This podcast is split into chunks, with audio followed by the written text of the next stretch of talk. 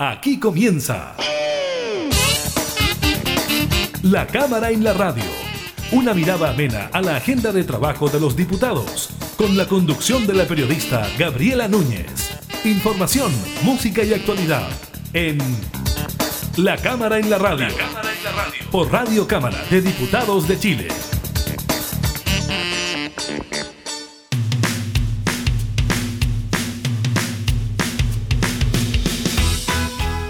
¿Cómo están? Bienvenidas y bienvenidos a un nuevo programa de la Cámara en la Radio. Estamos como siempre junto a ustedes entregándoles información legislativa y temas eh, de actualidad. En esta oportunidad estaremos conversando con la diputada de la democracia cristiana Joana Pérez sobre el rechazo en la Comisión de Mujeres y Equidad de Género del proyecto que despenaliza el aborto hasta la semana 14 de gestación. Les contamos sobre el inicio del proceso de vacunación de la tercera dosis contra el COVID-19, de la extensión del IFE anunciada por el gobierno y de las nuevas modificaciones al MEPCO para impedir alzas en el precio de las bencinas. Iniciamos la cámara en la radio.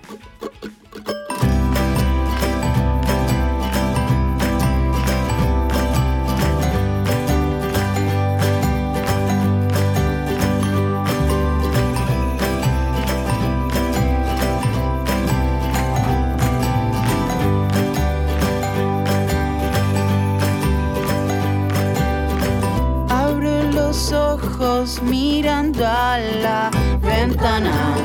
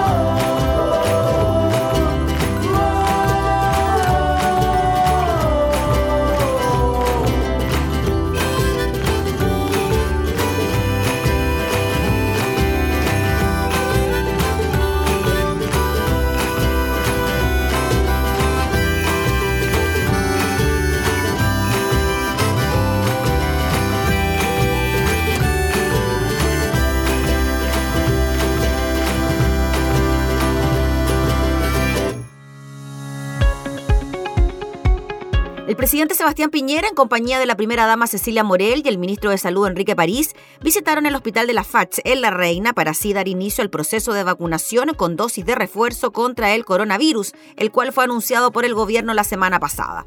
Según se anunció en ese entonces, se decidió optar por administrar una nueva dosis, ya que tras estudios tanto nacionales como internacionales, quedó demostrado que si bien Sinovac tiene importantes signos de efectividad contra el SARS-CoV-2 para prevenir los casos de hospitalización, ingreso a UCI y fallecimiento, su efectividad para prevenir la enfermedad sintomática va disminuyendo en el tiempo, por lo tanto se requiere de un refuerzo para aumentar la inmunidad y también hacerle frente a otras variantes de preocupación, como por ejemplo la Delta. Al respecto, el presidente Sebastián Piñera celebró el inicio de este proceso recordando que iniciamos la vacunación en Chile un 24 de diciembre del año pasado. Chile dijo fue uno de los primeros países del mundo y Latinoamérica en iniciar un proceso de vacunación y ahora estamos en una etapa en donde tenemos que dar los últimos pasos.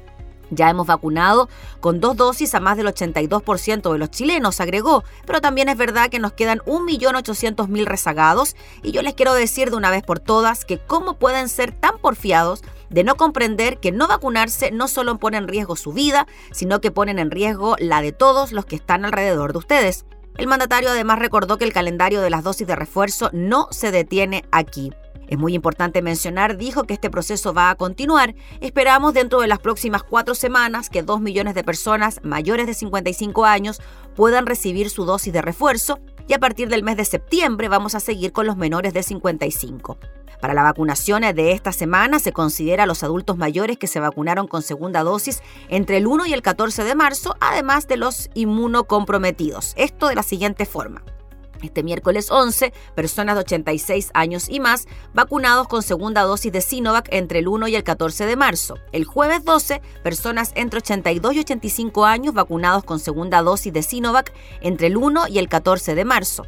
Viernes 13, personas entre 79 y 81 años vacunados con segunda dosis de Sinovac entre el 1 y el 14 de marzo. Durante estos tres días pueden recibir su dosis de refuerzo las personas inmunocomprometidas, trasplante de órganos sólidos, precursores hematopéyicos, cáncer en tratamiento desde los 16 años.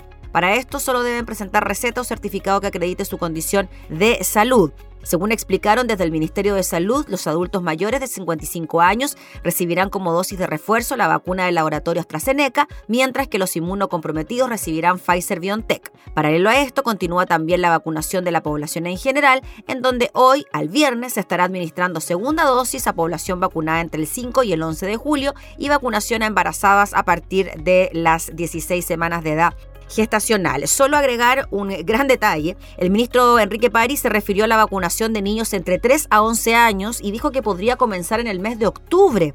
El titular de salud comentó que estamos observando los estudios que ha hecho Butantan en Brasil y en ese grupo etario con la fórmula de Sinovac. Nosotros, dijo, estamos observando los estudios que ha hecho Butantan en Brasil y que está haciendo la Universidad Católica en Chile con Sinovac para niños entre 3 y 11 años de edad. Y si Dios quiere, este grupo etario podría comenzar en el mes de octubre o a fines de octubre para tranquilidad de las mamás, porque es muy importante también que los niños pequeños se vacunen, sostuvo el eh, ministro de Salud también durante esta mañana. También agregar que la inoculación de los niños podría realizarse en los establecimientos educacionales, facilitaría el hecho de que los niños estén en el colegio porque para nosotros es mucho más fácil ir a los colegios a vacunar como se ha hecho tradicionalmente.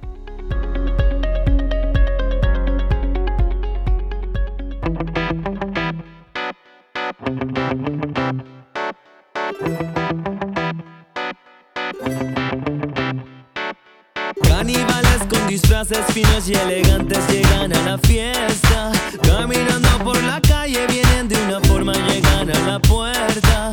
Dejan problemas de lado, la escuela, el trabajo, estamos de fiesta. Todas las manos arriba, los ojos encima, ¿dónde está mi presa? Si tu mujer tiene hambre, dale, dale, dale de comer yo. Si tu hombre tiene hambre,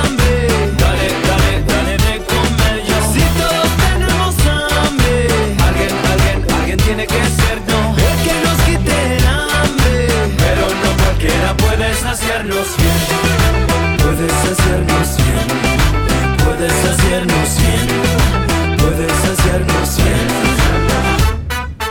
Música, dientes y pasos, el ritmo caliente suena los tambores.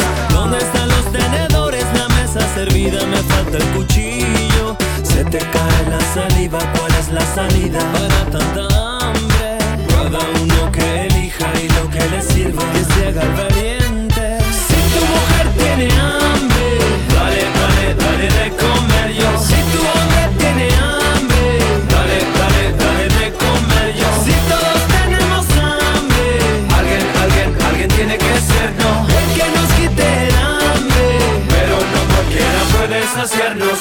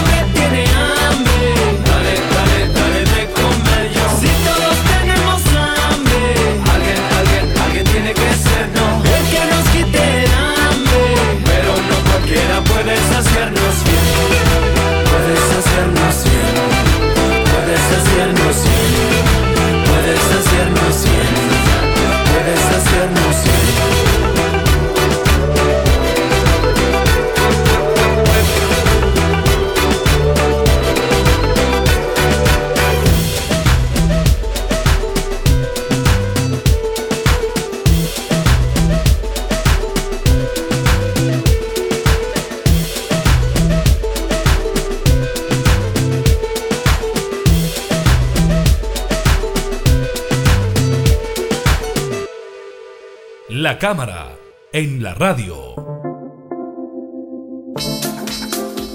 Durante esta semana, la Comisión de Mujeres y Equidad de Género rechazó el proyecto que permite el aborto libre hasta la semana 14 de gestación. Ahora esta iniciativa pasará con informe negativo para ser tramitado en la sala de la corporación. Vamos a hablar de este tema con una de las integrantes de la Comisión de Mujeres, la diputada Joana Pérez. ¿Cómo está, diputada? Muchas gracias por recibirnos. Hola Gabriela, muchas gracias por la invitación. Gracias, diputada, por hablar de este tema. Y queríamos hablar con usted, diputada, sobre esto que, claro, es una problemática que afecta a mujeres en el país, a las familias también eh, que pueden estar viendo o escuchándonos.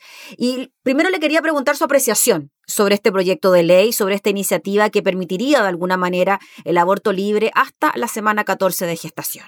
Bueno, esto primero no es un tema para legislar fácil, es, Mm. un tema complejo que tiene que ver con muchas aristas, pero luego, cierto, de una reflexión de este proyecto que se discute cerca de tres meses, cuatro meses, eh, yo considero que es un mal proyecto, ¿ya? ¿Por qué? Porque solamente despenaliza y no se hace cargo del trasfondo de la situación de lo que ocurre con muchas mujeres, ¿ya? Eh, y no solo eh, mujeres eh, que quizás también están en vulnerabilidad, eh, como, como otras mujeres también de distintas partes del país, porque en Chile tenemos distintas situaciones y por tanto este proyecto despenaliza eh, y no, no, no aborda la integralidad, no hace acompañamiento, no hace fiscalización, no regula. Entonces despenaliza a quien se hace un aborto y por cierto también a quien lo hace, ¿ya? Y creo que eso también abre un espacio para una industria que si no está regulada puede ser mucho más perjudicial y especialmente para mujeres vulnerables. Y por eso también eh, creo que aquí el Estado con un tema de salud pública tiene que hacerse cargo.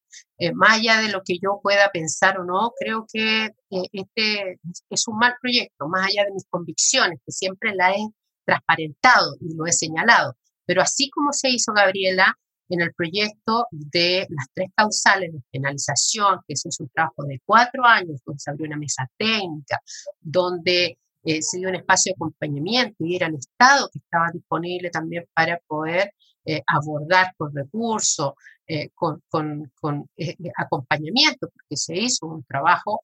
Esto no son decisiones fáciles, son dolorosas en todos aspectos, por lo tanto, creo que el proyecto que votamos ayer es un proyecto muy pobre. Mm. Diputada, cuando usted dice que este proyecto se tramitó en solo tres meses y el de aborto en tres causales en cuatro años, ¿usted cree que la iniciativa se tomó de alguna manera a la ligera a la hora de legislarse al interior de la comisión? Yo entiendo que nuestro país está avanzando en muchas materias, ya en progresando temas también eh, sociales, eh, estamos en un proceso constituyente y sin duda que eh, este es un tema que también está en el debate, así como por ejemplo otros temas de las mujeres. Hay temas del feminismo que son amplios, que tienen que ver también con la mujer rural, con la mujer indígena, con la, lo que es cierto la pobreza. En fin, yo creo que hay muchos temas y la causa feminista va más allá que solo un tema eh, de derechos sexuales o que también en materia de derechos humanos, que también los hemos abordado. Entonces creo que esto es mucho más amplio y nosotros tenemos que abordar todas las realidades de las mujeres. Eh, y por tanto yo en la Comisión de Mujeres he apoyado todas las iniciativas que van en beneficio de las mujeres, de romper las brechas de iniquidades en lo laboral, en lo educacional, en lo social, pero de verdad creo que este, este proyecto era insuficiente y muchas veces se utilizan titulares ya para en el fondo también generar una expectación política, porque uno no puede desconocer que aquí también se ha dado un, un, trabajo, eh, también cierto se adelantó la discusión eh, y también es cosa de ver los comentarios, cierto, hoy día en la violencia eh, política que se ha utilizado y que en el fondo eh, todos exigimos respeto y yo respeto a quien puede pensar distinto, pero siempre he intentado mejorar los proyectos de ley, he hecho iniciativas en proyectos de ley en pensiones, en materia social, económica, eh, y por lo tanto creo que, que nosotros tenemos que ser capaces de abordarlo de manera seria, pluralista, democrática, estos temas. Diputada Pérez, precisamente de eso le quería preguntar, de que este tema puede ser considerado como valórico, puede ser considerado como sanitario también.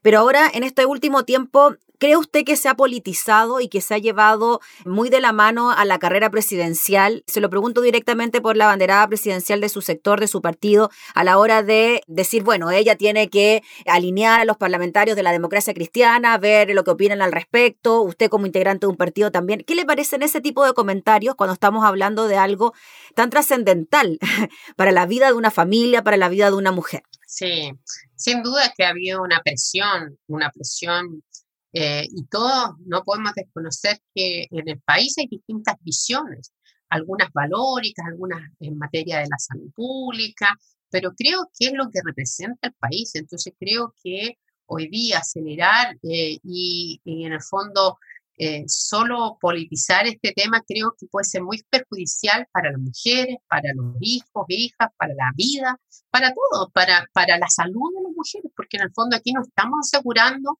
porque muchas mujeres también plantean el aborto libre, seguro, gratuito, pero tampoco es esto, ¿ya? No es esto el proyecto, ¿ya? Entonces creo que se ha querido instalar eh, y que este proyecto avance en esa línea y al contrario, retrocede en lo que habíamos avanzado, donde el Estado se hace cargo en tres causales, pero de manera arreglada, cuidando la salud de la mujer, eh, eh, y, de quien toma una decisión tan difícil. Entonces yo efectivamente veo que hay una inmediatez por un tema también político de enfrascarnos en una discusión y llevarnos a un tema.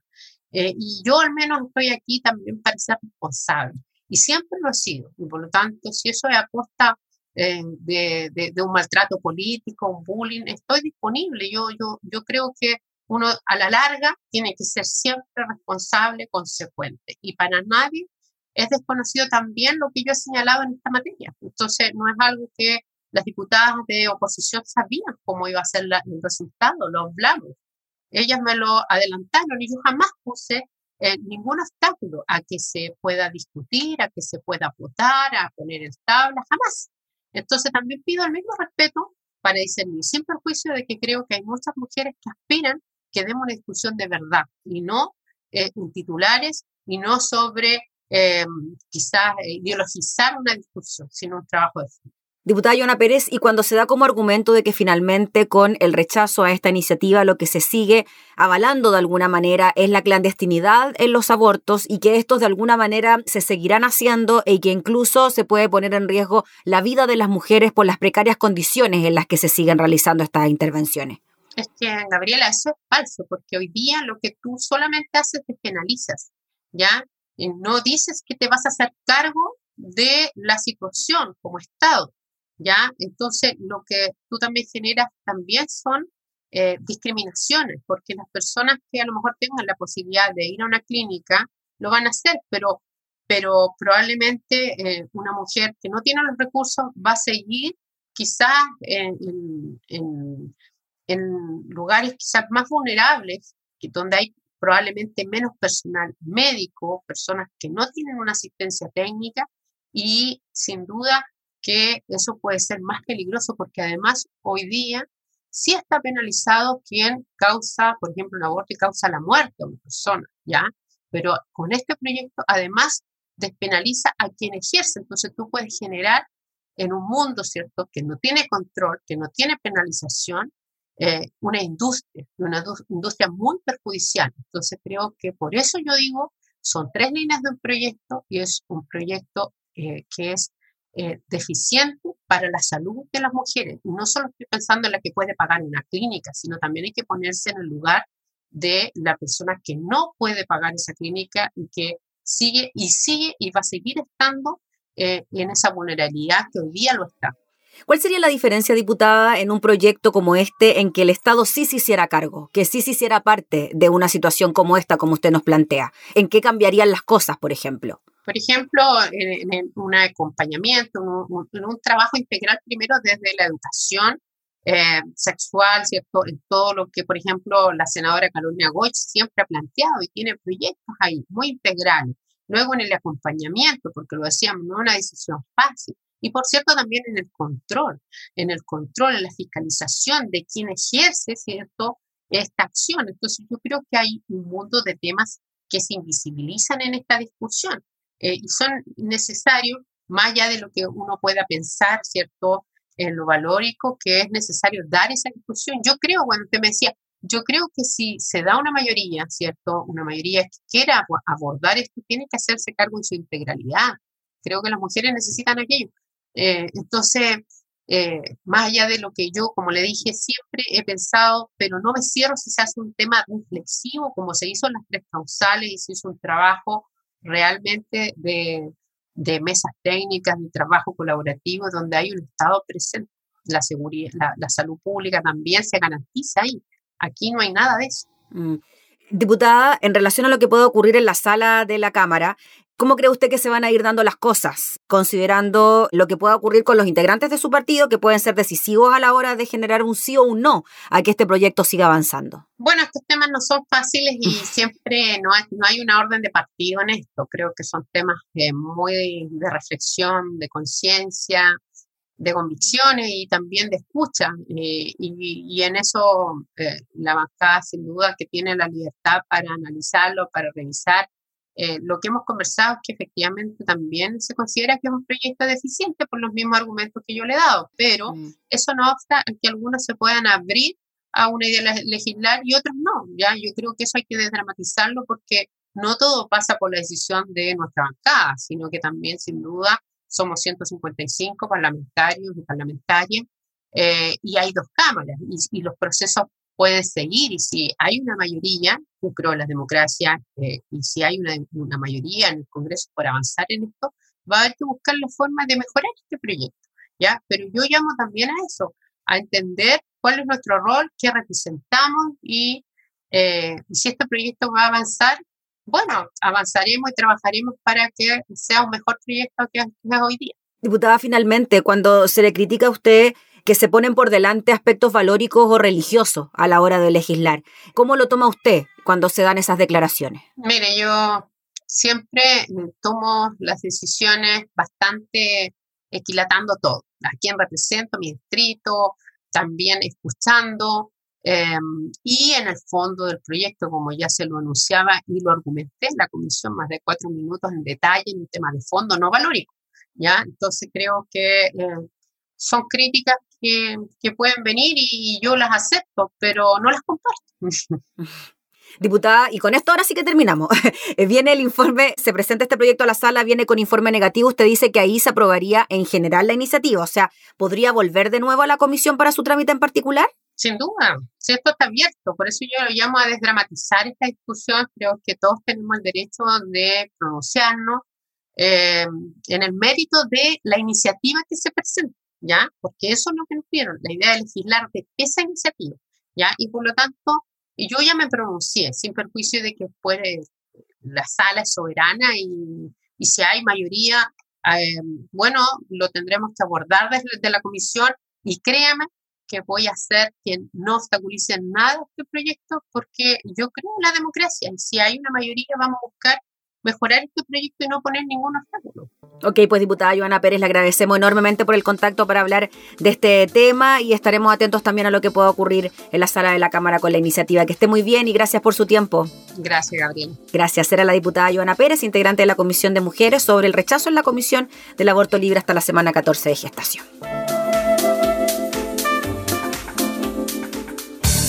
Información parlamentaria, entrevistas, música y actualidad.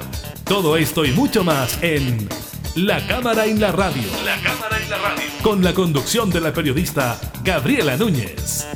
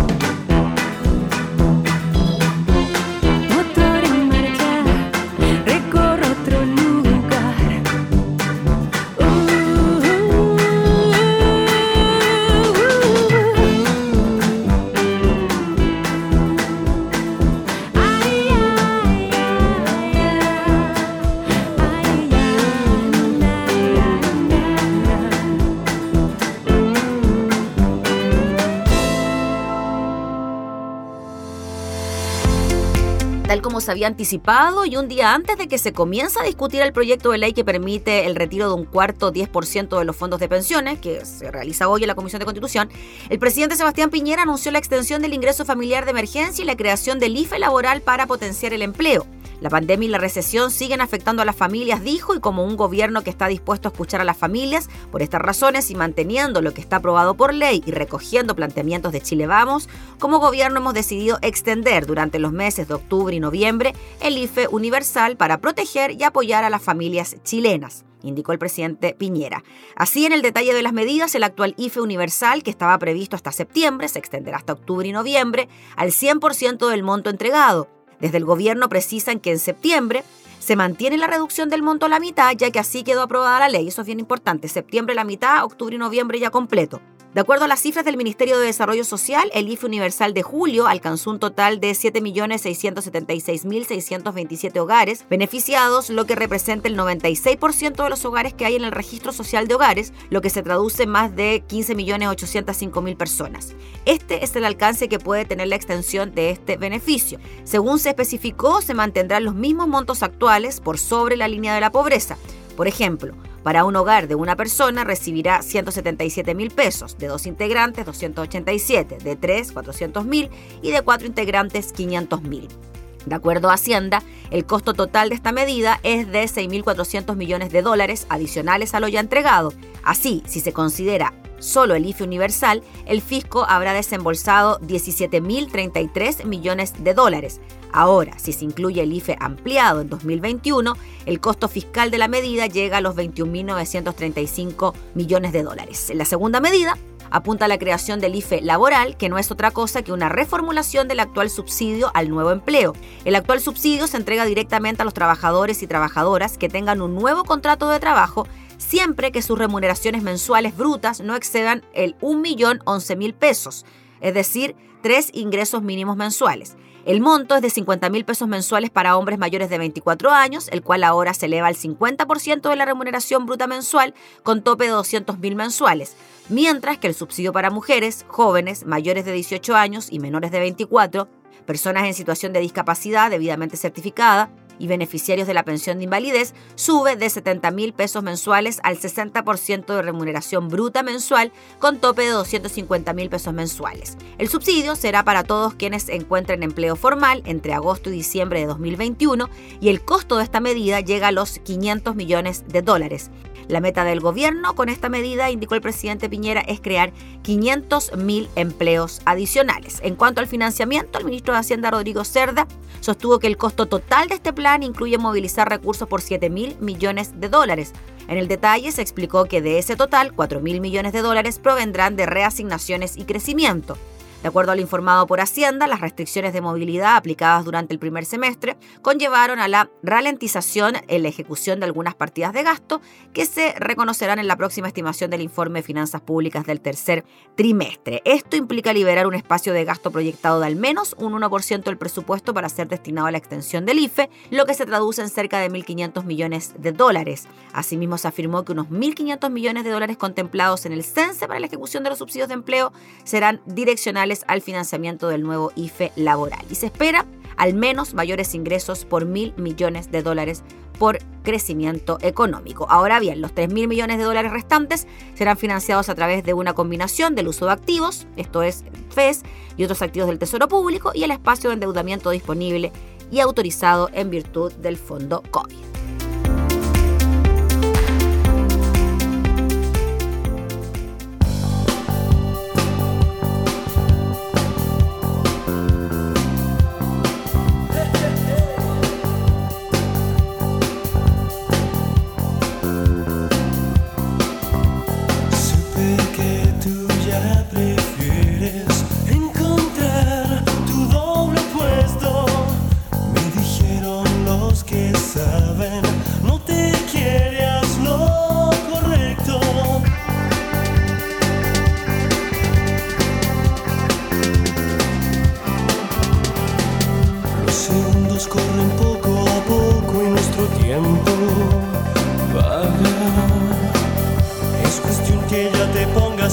Y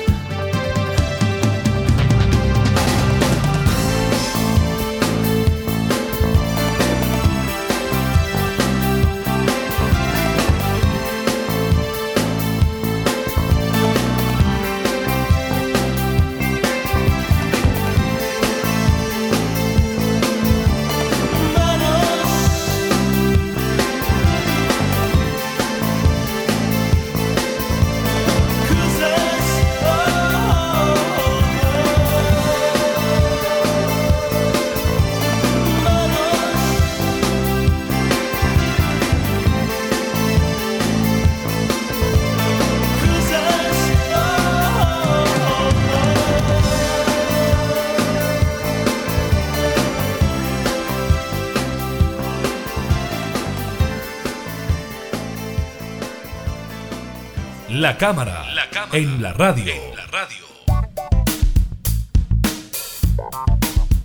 El Ministerio de Hacienda anunció que realizaron un nuevo cambio en los parámetros del mecanismo de estabilización de precios de los combustibles MEPCO. La semana pasada, los cambios en el MEPCO permitieron una rebaja de hasta 27 pesos en el precio de los combustibles, pero esta semana correspondía a un nuevo incremento de aproximadamente 6 pesos. Con la nueva modificación, los precios de las bencinas permanecerán relativamente estables. El jefe de la cartera, Rodrigo Cerda, precisó que este ajuste de parámetros permitirá que la gasolina de 93 octanos suba 2 pesos, pero que la de 97 caiga 2 pesos y la gasolina de 95 octanos se mantenga estable. El diésel, por su parte, bajará prácticamente un peso durante esta semana.